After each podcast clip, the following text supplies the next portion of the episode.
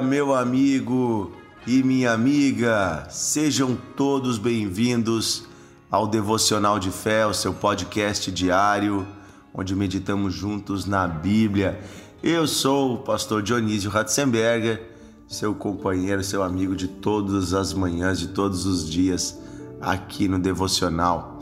Para nós é uma alegria compartilharmos a palavra de Deus porque essa palavra ela é poderosa para transformar vidas, para mudar histórias, para mudar famílias, para mudar é, nações inteiras. Quando a palavra de Deus ela é acolhida num coração puro, num coração sincero, essa palavra gera mudança, gera transformação. Nós estamos meditando nesses últimos dias a respeito do Cordeiro de Deus a respeito de Jesus e de como ele é retratado na Bíblia enquanto Cordeiro de Deus. O que isso significa? Temos meditado sobre o poder do sangue que Jesus verteu na cruz. Como Cordeiro, ele morreu pelos nossos pecados. E hoje eu quero ler com você um texto na Bíblia que está no livro de Êxodo. É o segundo livro do Antigo Testamento, Êxodo capítulo 12, esse é o texto em que retrata-se o momento em que Deus institui a Páscoa. Lá para o povo de Israel, quando eles ainda eram escravos dos egípcios, eles viviam numa situação de tormento nas mãos de Faraó, eles eram obrigados a trabalhar, eram açoitados, oprimidos. Então Deus levanta Moisés e agora Deus está falando com o povo nos últimos dias antes deles saírem do Egito Deus ia fazer um grande milagre para tirá-los das mãos de Faraó, para libertá-los da opressão do inimigo. E vamos ler então Êxodo capítulo 12. Podemos ler Êxodo capítulo 12, do versículo 1 em diante, diz assim: O Senhor disse a Moisés e a Arão na terra do Egito: Este mês será para vocês o principal dos meses será o primeiro mês do ano. Falem a toda a congregação de Israel, dizendo: No dia 10 deste mês, cada um tomará para si um cordeiro, olha só, um cordeiro, segundo a casa dos seus pais, um cordeiro para cada família. Então aqui Deus institui uh, um, que seria necessário um cordeiro para que ele realizasse o que ele queria realizar e era um cordeiro para cada família. Ou seja, Deus queria que as famílias se reunissem em torno do cordeiro. Agora o versículo 4 diz assim: Mas se a família for pequena para um cordeiro, então o chefe da família convidará o seu vizinho mais próximo, conforme o número de pessoas, conforme o que cada um puder comer. Por aí vocês calcularão quantos são necessários para o cordeiro ou seja, a importância de compartilhar Jesus com as pessoas. E o versículo 5: O cordeiro será sem defeito, macho de um ano, podendo também ser um cabrito. Então, aqui as características do cordeiro: ele será sem defeito, cordeiro perfeito. Não podia mancar, não podia ser cego, não podia ser um cordeiro com, com manchas, tinha que ser branquinho, perfeito macho de um ano. Um ano quer dizer que ele ainda não tinha tido contato com fêmeas, já era adulto, mas ainda não deixavam ter relações com fêmeas. Isso era ser macho de um ano. Então veja que aqui está dando características uh, físicas de um cordeiro, características que Jesus também cumpriu. Jesus era um homem sem defeito, sem manchas, sem sujeira, não se envolveu com nada dessa terra. Jesus era perfeito. Jesus era um homem perfeito.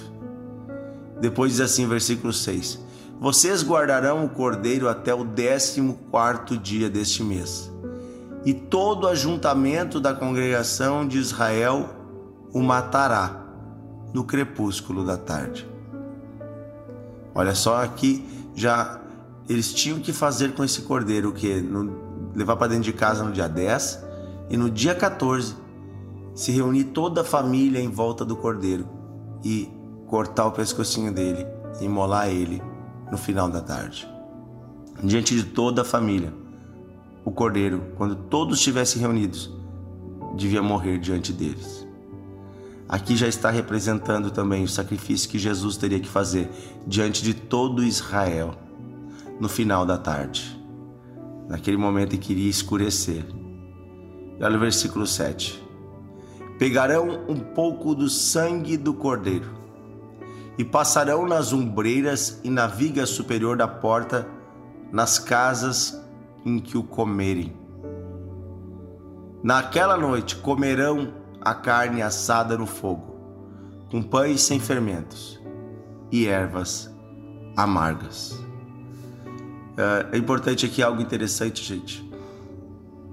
Esse cordeiro da Páscoa ele já representa Jesus e diz que então do cordeiro é feito uh, duas coisas: se pega o sangue dele e se passa na, na porta da casa.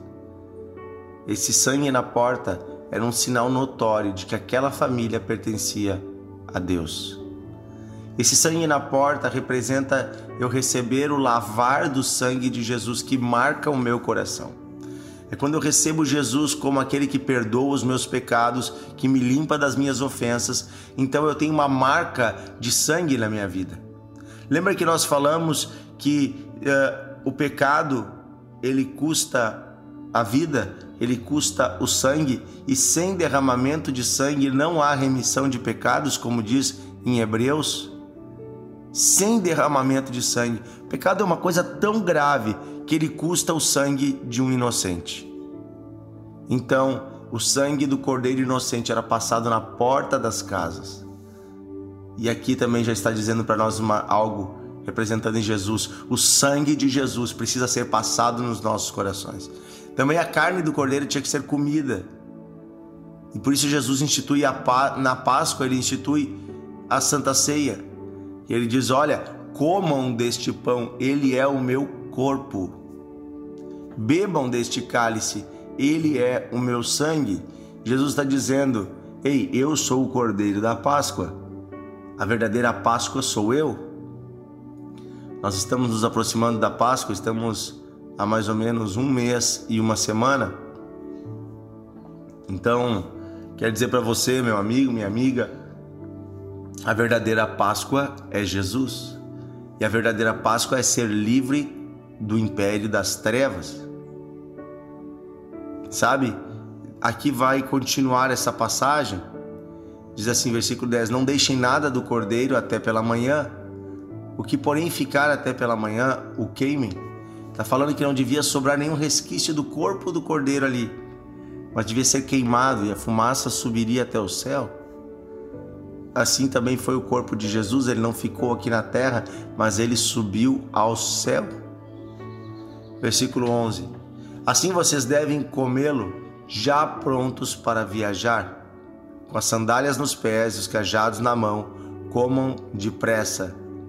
Esta é a Páscoa do Senhor.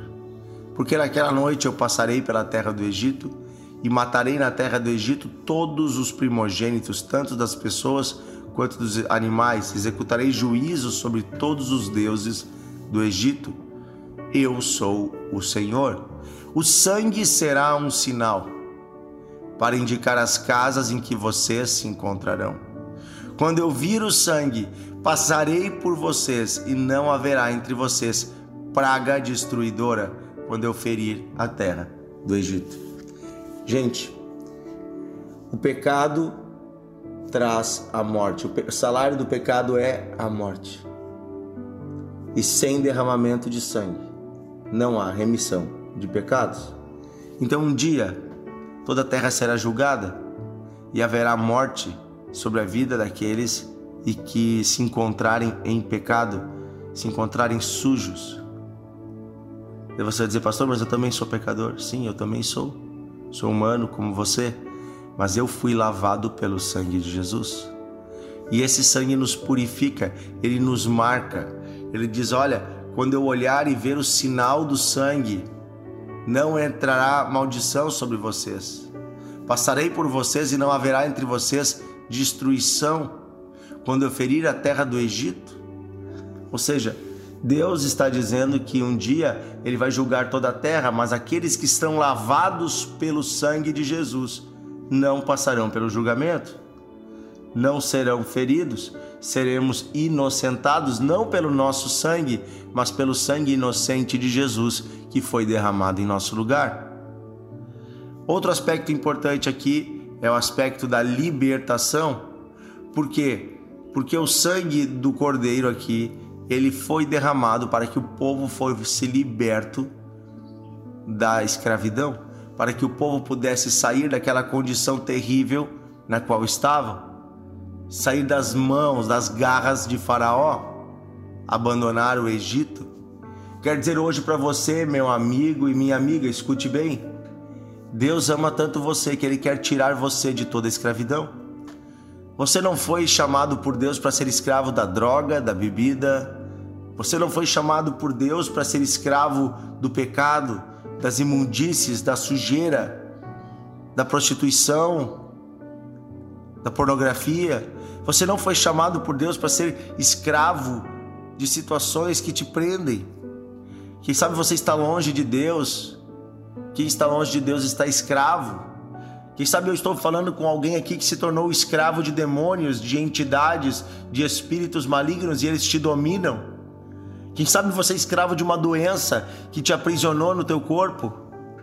Hoje está diante de você o Cordeiro de Deus, Jesus Cristo, aquele que já morreu numa cruz e o seu sangue já foi derramado para perdoar todos os teus pecados, e pelo seu sangue você é liberto da escravidão. Portanto, hoje receba o sangue do Cordeiro, receba a libertação, receba a nova vida através do Cordeiro de Deus, através de Jesus Cristo, receba paz, paz para o seu coração, paz para a sua mente, paz para a sua vida. Seja livre dessas algemas que prendem você, meu amigo e minha amiga. Deus não chamou você para escravidão, Deus chamou você para a liberdade. Você quer fazer uma oração comigo, recebendo o sangue do Cordeiro sobre a sua vida? Este sangue é poderoso. Este sangue livra do mal, este sangue perdoa pecados, este sangue liberta os cativos e cura os enfermos. É pelo sangue de Jesus, o poder do sangue que foi derramado na cruz. Amém? Vamos orar. Querido Deus e Pai, obrigado porque o Senhor nos ama tanto e prova esse amor que o Senhor não poupou o seu filho, mas o Senhor o entregou por nós em uma cruz. Hoje eu peço, Pai querido, abre os olhos deste homem, desta mulher, para que enxergue o valor da obra da cruz e possa se entregar a Ti. Perdoa, Senhor, os nossos pecados, limpa as nossas ofensas, tira de nós toda sujeira, nos lava, Senhor, com o sangue de Cristo. Recebemos esse sangue precioso do Cordeiro e passamos no nosso coração. Meu amigo, se você estava longe de Deus ou se você nunca entregou sua vida a Jesus, diga assim: Jesus, hoje eu recebo o teu sangue precioso e eu passo ele nas portas do meu coração. Lava-me, perdoa-me Tu és o meu Senhor, Tu és o meu Salvador. Pai, eu oro por este homem, esta mulher hoje que está aprisionado por demônios, está aprisionado por pecados, está aprisionado no medo ou por uma doença. Pai querido, eu declaro a libertação sobre esta vida agora. As forças malignas vão embora, as trevas vão embora, o mal vai embora em nome de Jesus. Seja livre Seja livre agora, eis aí o sangue de Jesus te lavando, te purificando e todo mal saindo. Pelo poder do nome de Jesus, meu amigo, minha amiga, você é livre, livre, livre. Receba a liberdade, receba a liberdade, receba a liberdade, em nome de Jesus. Em nome de Jesus, eis aí o poder de Deus tocando, eis aí o poder de Deus libertando. Receba, receba, receba em nome de Jesus. Eu abençoo você e declaro a paz de Deus sobre você. A paz que excede o entendimento. Em nome de Jesus. Amém e amém. Queridos amigos, convido vocês a compartilharem o devocional, enviarem para sua família, para seus amigos. Pessoas precisam receber esta palavra hoje que liberta, que transforma. E eu quero fazer um convite especial a quem é da cidade de Campo Bom ou da região, né? O pessoal ali de do bairro Canudos, pessoal uh, de Sapiranga, de toda essa região aqui do entorno da cidade de Campo Bom, no Rio Grande do Sul. Hoje à noite estaremos uh, em Campo Bom, na igreja Encontros de Fé, estaremos ministrando a palavra de Deus numa noite de fé. Coloca no Google aí, Encontros de Fé Campo Bom, ele vai levar você para o endereço certo, na rua Epitácio Pessoa. Estaremos ali hoje às 20 horas, uma grande noite de fé. Venha participar, traga alguém necessitado. Nós cremos no poder de Deus para curar, libertar e transformar pessoas hoje à noite. Que Deus abençoe você. Compartilhe o devocional.